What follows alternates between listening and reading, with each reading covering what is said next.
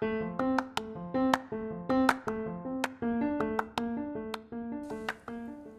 es el sentido de mi vida? Tú y yo tenemos un propósito. Acompáñame para que juntos nos adentremos en esta aventura y descubramos cuál es la voluntad de Dios para nuestras vidas. Gracias por estar aquí en Paleta de Limón, un podcast para el camino.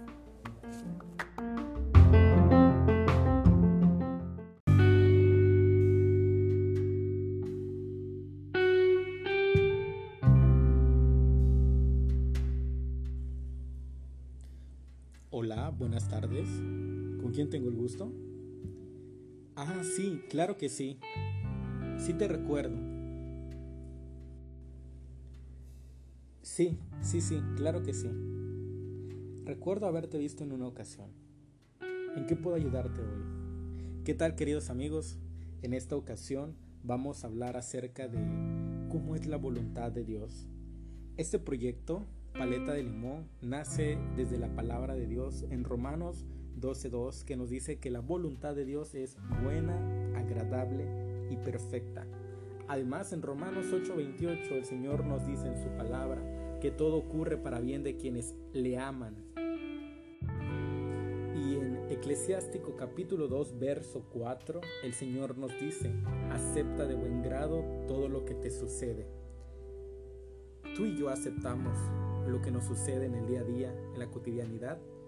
Qué difícil es aceptar lo que nos sucede y qué fácil es querer encontrar una escapatoria, una solución free, rápida, fast.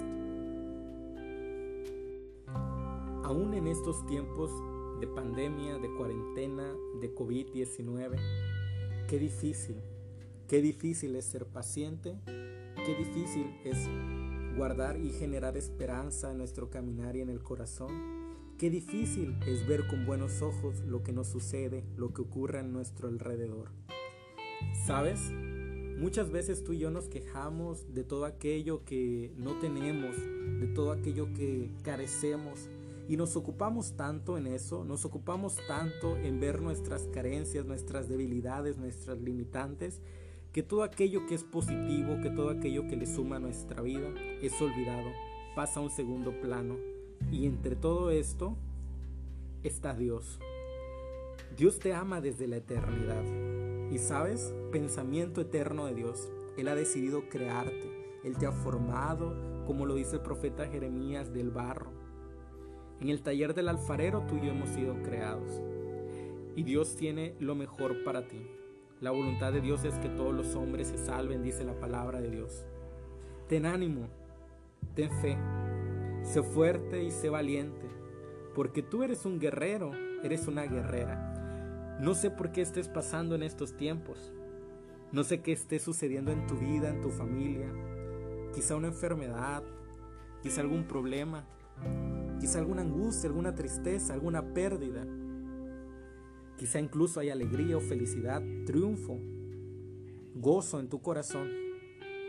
Sea lo que sea, estés pasando por lo que estés pasando, hoy te digo en el nombre de Jesús, levántate, levanta la mirada porque juntos estamos a punto de comprender cómo es la voluntad de Dios.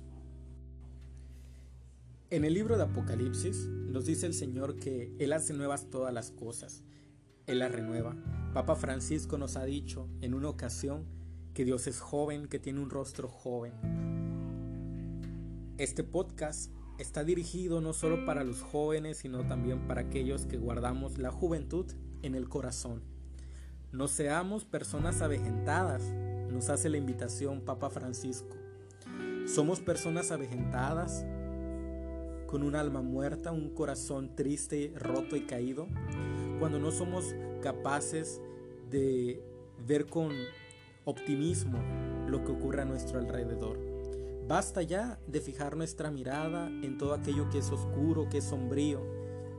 Basta ya de fijar nuestra mirada en la noche oscura y es momento de levantar la mirada y mirar hacia el cielo, hacia el sol que está resplandeciente, el sol que ilumina nuestros días aún en medio de la tristeza, en medio de la tragedia y de la tormenta. Queridos amigos, ¿qué más nos gustaría? Que tener una receta de cocina, un instructivo donde tú y yo sepamos qué hacer exactamente para ser felices. ¿Qué más nos gustaría que tener un libro escrito donde por numerales del 1 al infinito sepamos qué hacer, qué paso dar, cuántos pasos caminar a la izquierda y cuántos a la derecha? ¿A cuántos nos gustaría que Dios se manifestara en presencia real y física frente a nosotros? ¿A cuántos nos gustaría que Dios nos hablara al oído y nos dijera, Juan, Juan José, te estoy hablando? ¿A cuántos nos gustaría que el Señor escribiera puño y letra lo que tenemos que hacer? Es posible, claro que es posible. Claro que es posible que un ángel nos visite, que el Señor nos hable en un sueño. ¿Sabes? El lenguaje del amor es amplio. El lenguaje de Dios es amplio. Pero tenemos que comprender y discernir cuál es la voluntad de nuestra en nuestra vida de la mejor manera. Lo resumo todo en esta parte. Donde haya certeza, donde haya seguridad, allí es. Ese es el paso que tienes que dar. La felicidad es este camino en el que tú y yo vamos, andamos, venimos. Y quizá en alguna otra ocasión caeremos. Pero recuérdalo, Dios no va a contar las veces que tú y yo caigamos, sino las veces que nos levantemos. Dios nos invita a ser sal y luz en el mundo, para el mundo, en este mundo efímero, en este mundo fugaz, en este mundo engolosinado por el pecado. La tentación acecha la orden del día. Por eso en esta ocasión quiero ofrecerte tres claves importantes para poder discernir la voluntad de Dios en tu vida. Número uno, escucha con atención, escríbelo, grábalo, anótalo en un lugar donde sea visible. La oración. La oración. Si tú oras, la oración es un gimnasio que prepara tu cuerpo, tu alma y tu espíritu para encontrarte con la única verdad que es Jesucristo. Número 2. La acción.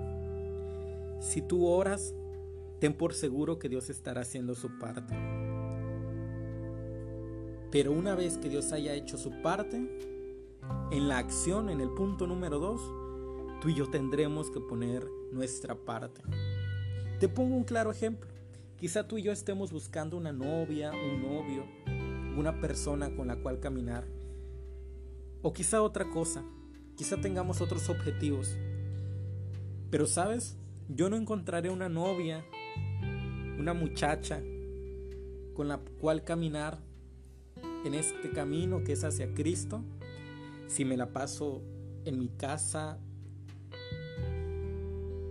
eh, viendo Netflix, escuchando música, haciendo nada, si me la paso durmiendo, si me la paso de flojo, de perezoso. No, tienes que poner de tu parte. Esta persona, esta novia, no me llegará del techo, no me llegará de la nada. De la misma manera te invito a que tú analices en esta segunda parte. He orado, pero ¿qué es lo que tengo que hacer? ¿Cuál es el trabajo que me toca? la acción. Y el punto número tres, la palabra de Dios, lectura de la palabra de Dios.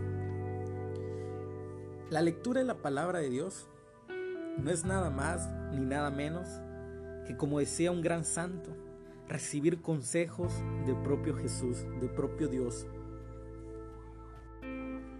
Y quiero culminar con un punto especial una unión de estas tres claves para descubrir la voluntad de Dios. La oración. Orar y trabajar. Ora y trabaja. Oración. La acción en oración y la oración en acción. Fue un gusto platicar contigo en esta ocasión. Y estaremos escuchándonos muy pronto. Te invito a orar en este momento y allí donde estás, en el tiempo que sea, pedimos a Dios su kairos y la parresía de su Espíritu Santo para que podamos entrar en esa oración, en orar y escuchar su palabra, leerla, poder digerirla, discernirla, comerla, procesarla en nuestra alma, espíritu y cuerpo y poder trabajar, poder salir al encuentro con Jesús en el mundo. Que así sea, Señor. Gracias, gracias, gracias por tu palabra que permanece viva hasta hoy en día. María Santísima, ruega por cada uno de nosotros. Y recuerda, a ti Jesús mi vida, Dios te bendiga.